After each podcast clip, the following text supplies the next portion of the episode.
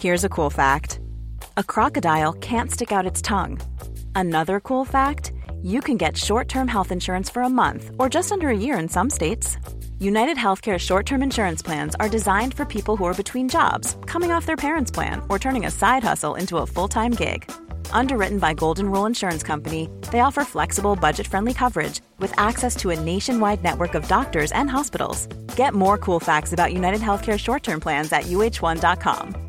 This is Paige, the co-host of Giggly Squad, and I want to tell you about a company that I've been loving, Olive and June. Olive and June gives you everything that you need for a salon quality manicure in one box. And if you break it down, it really comes out to $2 a manicure, which is absolutely insane. It's also so easy to get salon worthy nails at home with Olive and June. The difference between how your nails used to look when you did them yourself and now with the Manny system is a complete game changer. The best thing about Olive and June too is it's a quick dry, dries in about one minute, lasts for five days, and full coverage in up to one to two coats. Visit oliveandjune.com slash perfect Mani 20 for 20% off your first system. That's oliveandjune.com slash perfect Mani 20 for 20% off your first system.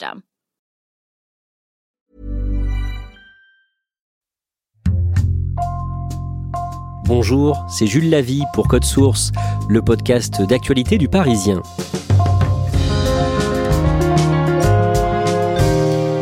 Grégory Zawi, 50 ans, est considéré comme le cerveau de l'incroyable arnaque à la taxe carbone, arnaque qui a coûté au total plus d'un milliard et demi d'euros à l'État français. Il est l'un des témoins clés d'un documentaire Netflix sur cette affaire sorti début novembre et aujourd'hui, Grégory Zawi se confie dans Code Source. Il nous retrace son parcours. Si nous lui avons donné la parole, c'est d'abord parce qu'il dit regretter le mal qu'il a fait à la société et aussi parce qu'il dit vouloir aider les autorités à lutter contre ce type d'arnaque à l'avenir. Son histoire est en tout cas édifiante. Il la raconte au micro d'Ambre Rosala pour Code Source.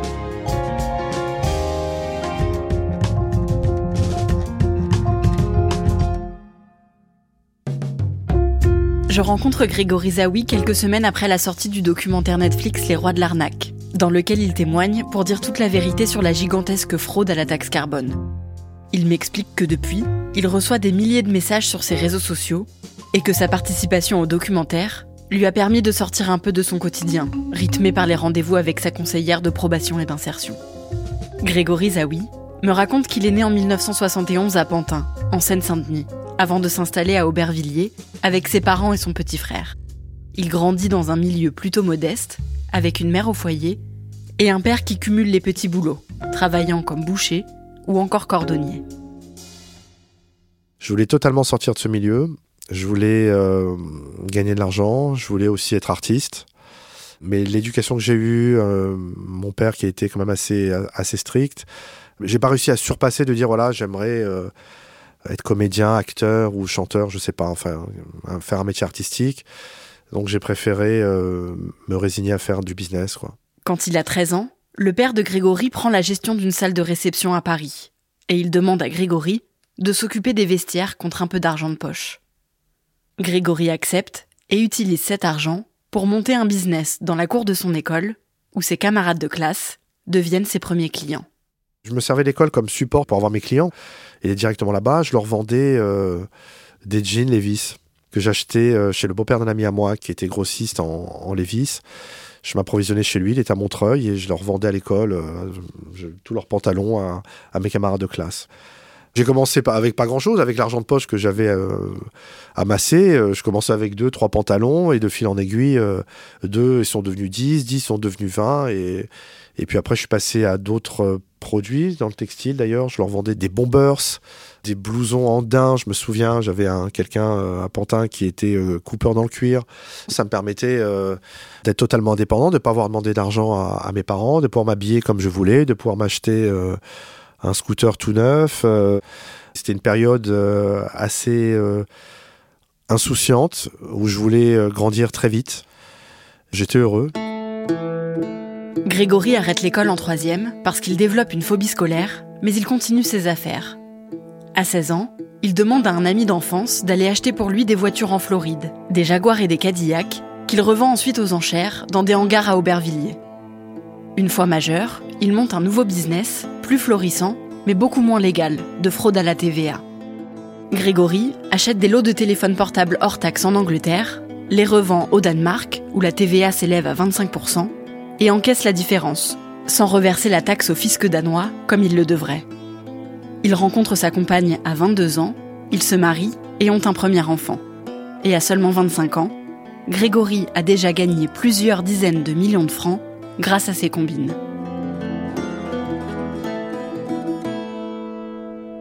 Je vivais comme un, millionnaire. D'ailleurs, on a souvent rigolé. On m'appelait, euh, à l'époque, il y avait une télé-réalité qui s'appelait Greg le millionnaire. C'était un peu mon surnom.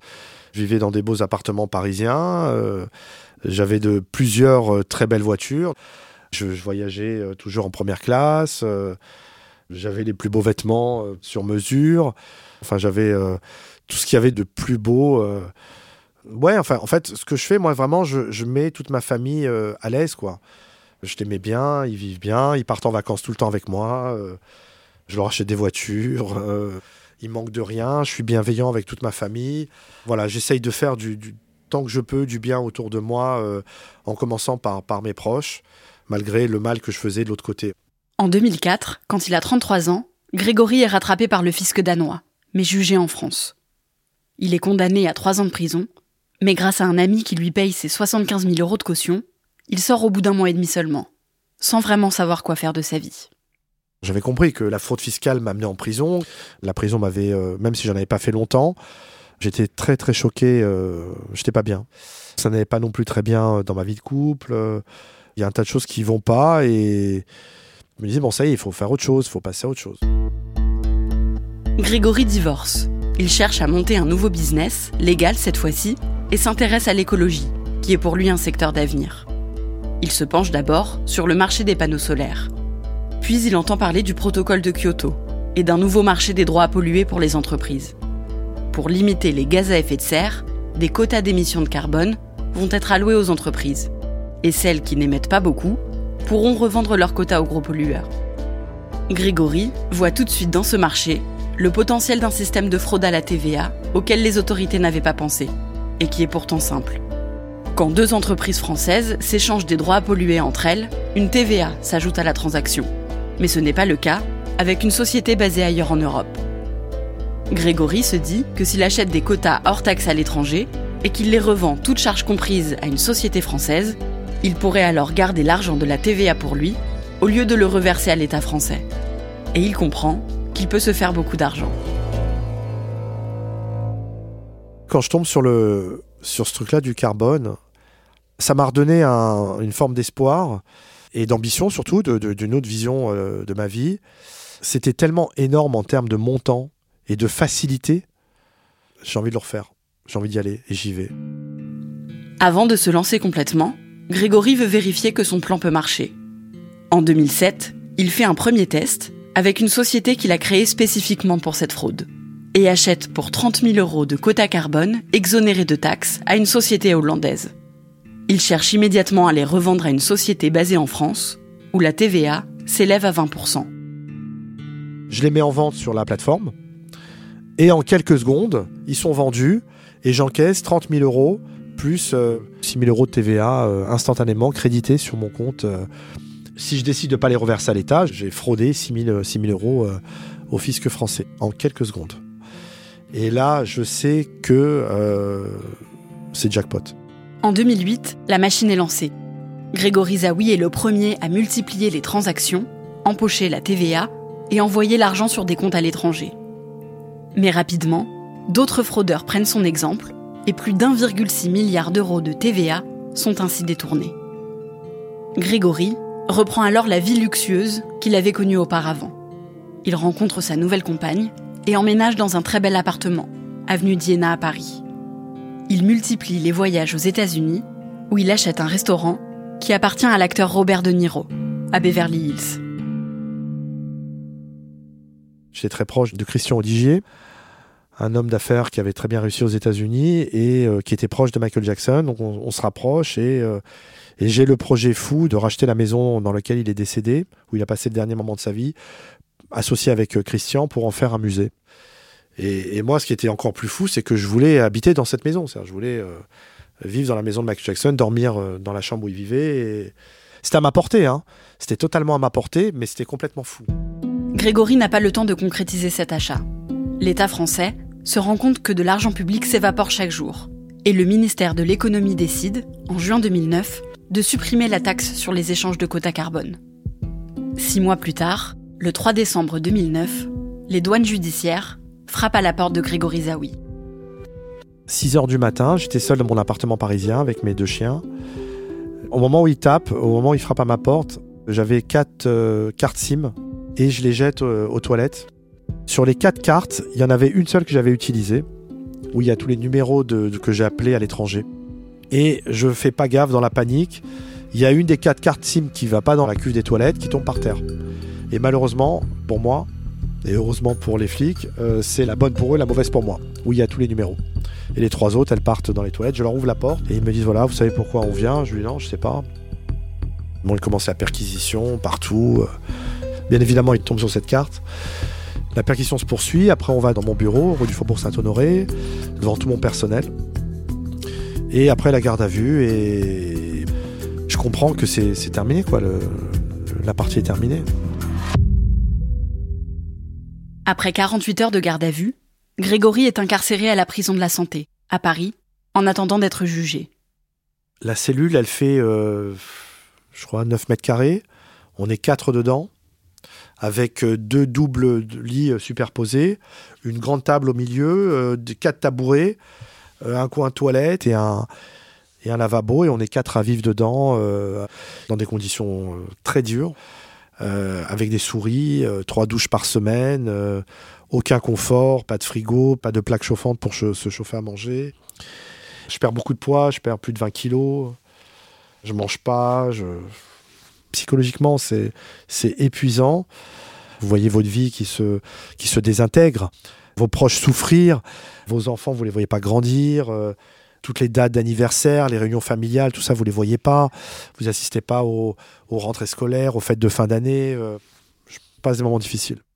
Après 20 mois de détention provisoire, Grégory est libéré en juillet 2013, après avoir réglé une caution de 125 000 euros. La date de son procès est encore inconnue. À sa sortie de prison, Grégory essaye de reprendre le cours de sa vie. J'habite un autre appartement avec ma nouvelle compagne, avec laquelle euh, j'ai eu un, enfant, une petite fille, qui a été euh, conçue euh, en détention. Donc j'essaye de reconstruire une vie, de faire d'autres choses.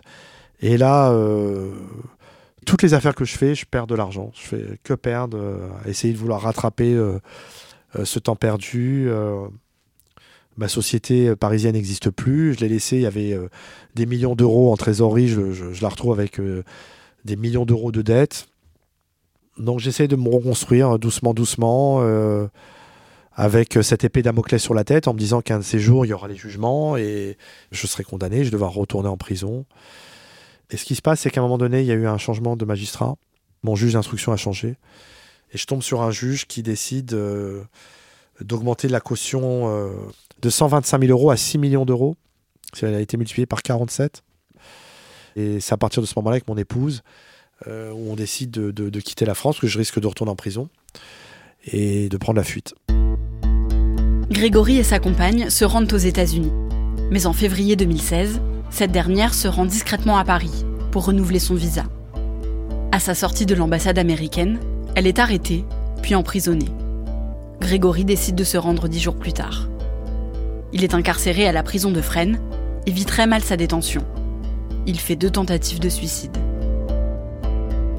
Grégory sort de prison en décembre 2016 et se sépare de sa compagne. En juin 2017, trois mois avant l'ouverture de son procès, Grégory disparaît pour une deuxième cavale. Il est condamné, en son absence, à six ans de prison.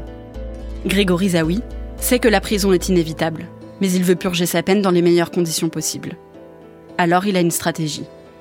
Il sait que la prison de la santé est en travaux et doit bientôt rouvrir comme neuve. Il décide donc de se cacher à Paris et d'attendre la fin des travaux pour se rendre. Ils pensaient tous que j'étais en Israël euh, ou ailleurs. Enfin, je sais pas. Euh, ils avaient fantasmé sur ma, cavale alors que j'étais à Paris. Euh, je me déplaçais en, scooter électrique de manière totalement discrète. Et enfin, très souvent, je passais devant la prison de la santé parce que j'habitais à côté. J'habitais 13e pour en regarder l'avancement des travaux parce que je savais que c'était là où j'allais finir. Je m'habille euh, de manière assez sombre, euh, j'ai une casquette sur la tête, euh, je rase les murs, je fais très attention à tout ce que je fais, plus de téléphone, plus d'email, plus de, je, coupe toutes les communications possibles où on peut me remonter, m'identifier, parce que je sais que je suis recherché. Et ça fonctionne, quoi, parce que je, suis hyper, hyper, hyper prudent, très discret, à attendre le bon moment de me rendre.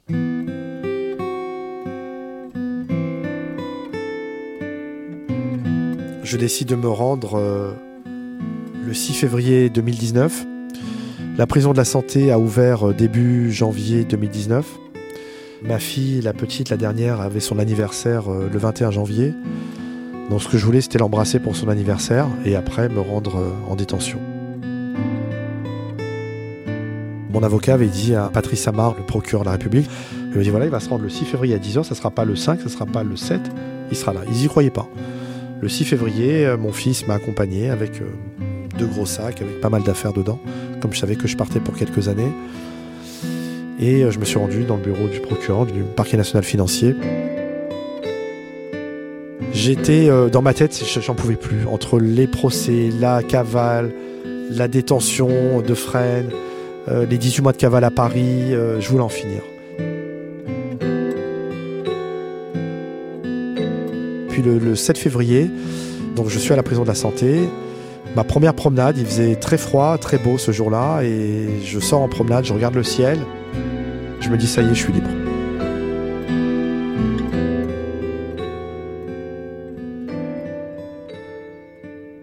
Après un an et demi de détention, Grégory sort de prison en août 2020, parce que le juge a estimé qu'il avait fait des efforts d'insertion tout au long de sa détention. Il finit aujourd'hui sa peine chez lui, sous bracelet électronique, et paye 400 euros par mois à l'État. Grégory Zawi sait qu'il n'aurait pas assez d'une vie pour rembourser ses dettes, qui s'élèvent encore à plusieurs millions d'euros. Mais il espère se racheter autrement, en proposant par exemple ses services à l'État pour lutter contre la fraude financière. J'ai envie d'être utile aujourd'hui. Voilà, j'ai envie d'être utile pour mon pays. J'ai envie de me racheter. J'ai envie euh, d'effacer ma dette totalement. Voilà, j'ai envie de réparer mes fautes, passer à autre chose. Je pense que je me suis jamais ressenti aussi bien qu'aujourd'hui. Parce que j'ai plus peur. J'ai plus peur de me dire il m'attend ça, il m'attend ça, il m'attend des années de prison, euh, euh, je suis dans l'illégalité, donc un jour il va y avoir un problème. Et puis sans faire du démagogie aussi, le mal que vous faites à la société, ça, ça vous pouvez pas l'oublier non plus. Il faut prendre ça en, considération. Vous êtes quelqu'un de pas bien, quoi. C'est donc non, je vais mieux. Ça, je vais beaucoup mieux.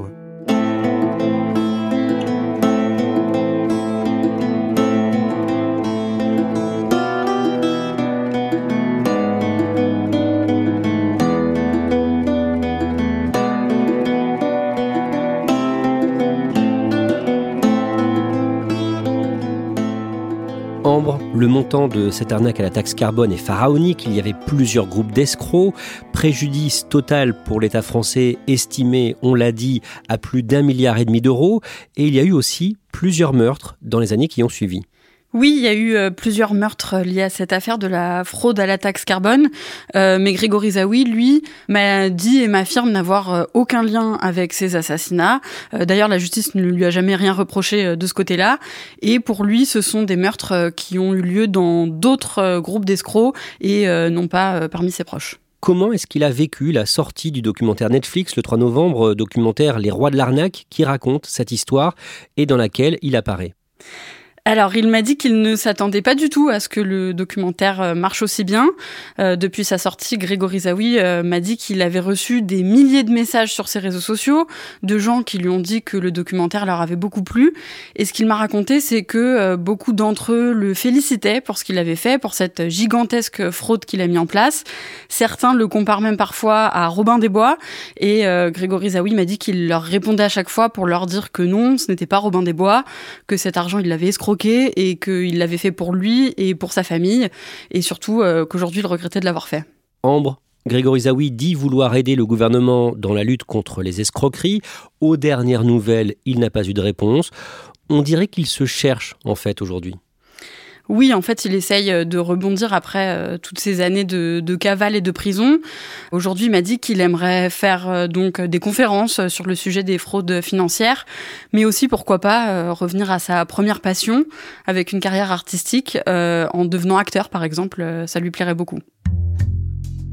Merci Ambre Rosala et merci à Vincent Gautrono et David Di Giacomo pour leur aide. Cet épisode de Code Source a été produit par Thibault Lambert, Sarah Amni et Clara Garnier-Amouroux. Réalisation Julien Moncouquiole. Code Source, le podcast d'actualité du Parisien, est disponible sur toutes les plateformes. Nous publions un nouvel épisode chaque soir de la semaine. Pour n'en rater aucun, n'oubliez pas de vous abonner. Et puis si vous aimez Code Source, n'hésitez pas à laisser un commentaire sur votre application audio préférée. Vous pouvez aussi nous écrire directement code source at leparisien.fr.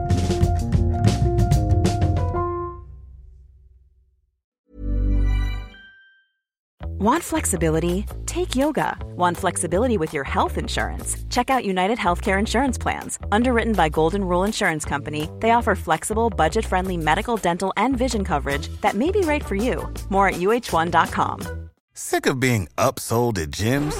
My guy, you're currently a base member. For $90 more, I can upgrade you to our Shred membership. For $130 more, you'll be a Swole member. And for just $300 more, you'll reach Sweat Platinum. At Planet Fitness, you'll get energy without the upsell. Never pushy, always free fitness training and equipment for every workout. It's fitness that fits your budget. Join Planet Fitness for just $1 down and $10 a month. Cancel anytime. Deal ends Friday, May 10th. See Home Club for details.